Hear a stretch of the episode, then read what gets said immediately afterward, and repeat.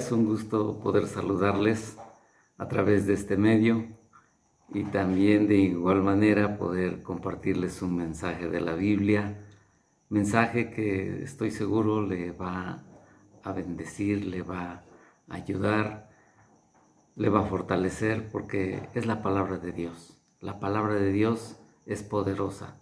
Así como nos lo dice Efesios 6:17, donde nos menciona que la palabra de Dios es la espada del Espíritu y esta arma poderosa Dios nos las entrega. Y si usted desea echar mano de esta arma, pues de una manera eh, le invito a que, a que lo haga, porque de, de esta manera usted tomando la palabra de Dios para su vida, le aseguro, le va a bendecir. Y bueno, quiero comentarles que eh, este relato se encuentra en el libro de Hechos 16, versículos 6 al 31.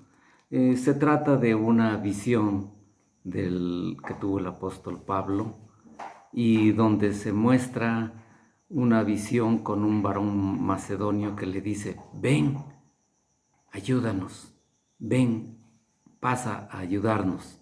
Y Pablo, pues obedeciendo esta visión, se dirige a esta región de Macedonia. Macedonia, eh, la región de Macedonia se encuentra al norte de Grecia.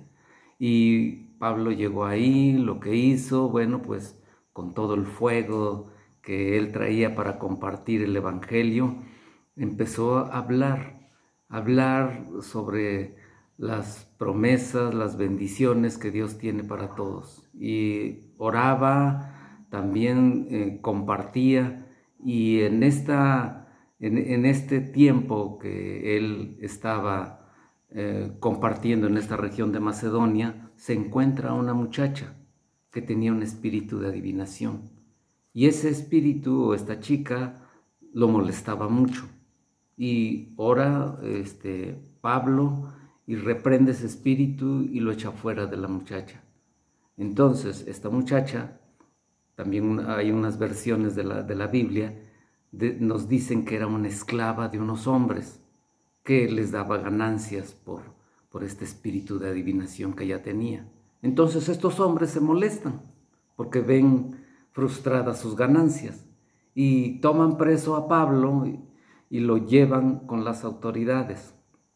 Las autoridades, fíjese nada más lo que es, por estar compartiendo el Evangelio, por estar compartiendo la palabra de Dios, lo toman preso a Pablo, lo llevan con las autoridades, lo azotan y lo envían a la cárcel.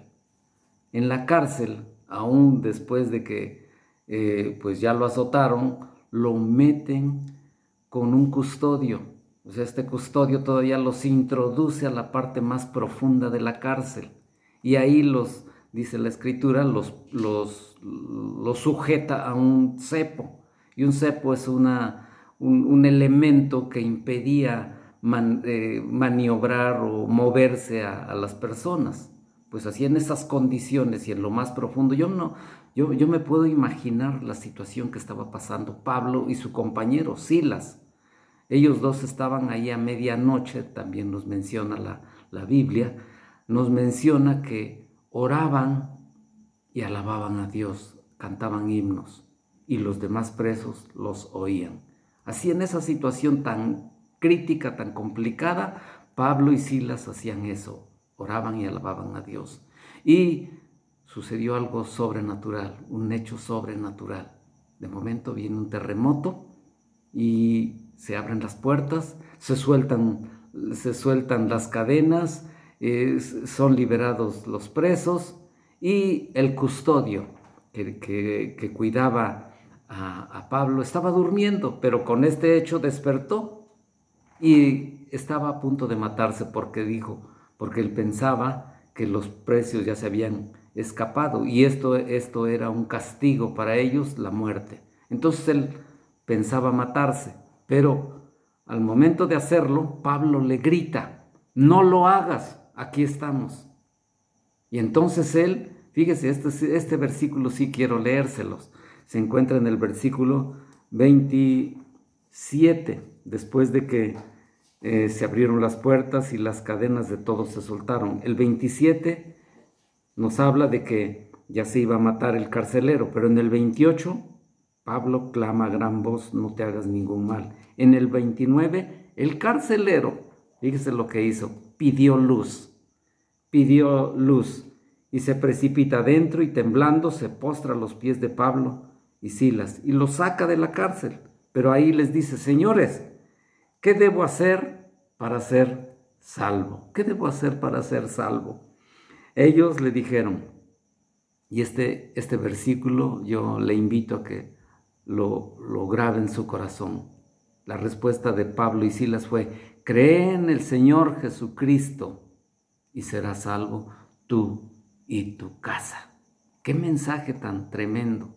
El, el carcelero pidió luz y Pablo y Silas le dan esa luz. Cree en el Señor Jesucristo y serás salvo tú y tu casa. Y quiero animarle.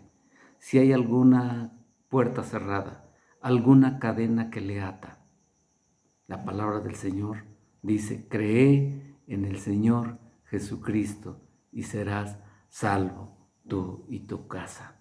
Cree en el Señor Jesucristo y toda esa situación que está atando tu vida, que te está inmovilizando. Cristo puede abrir las puertas y darte vida, vida en abundancia. Que Dios te bendiga. Nos vemos más adelante.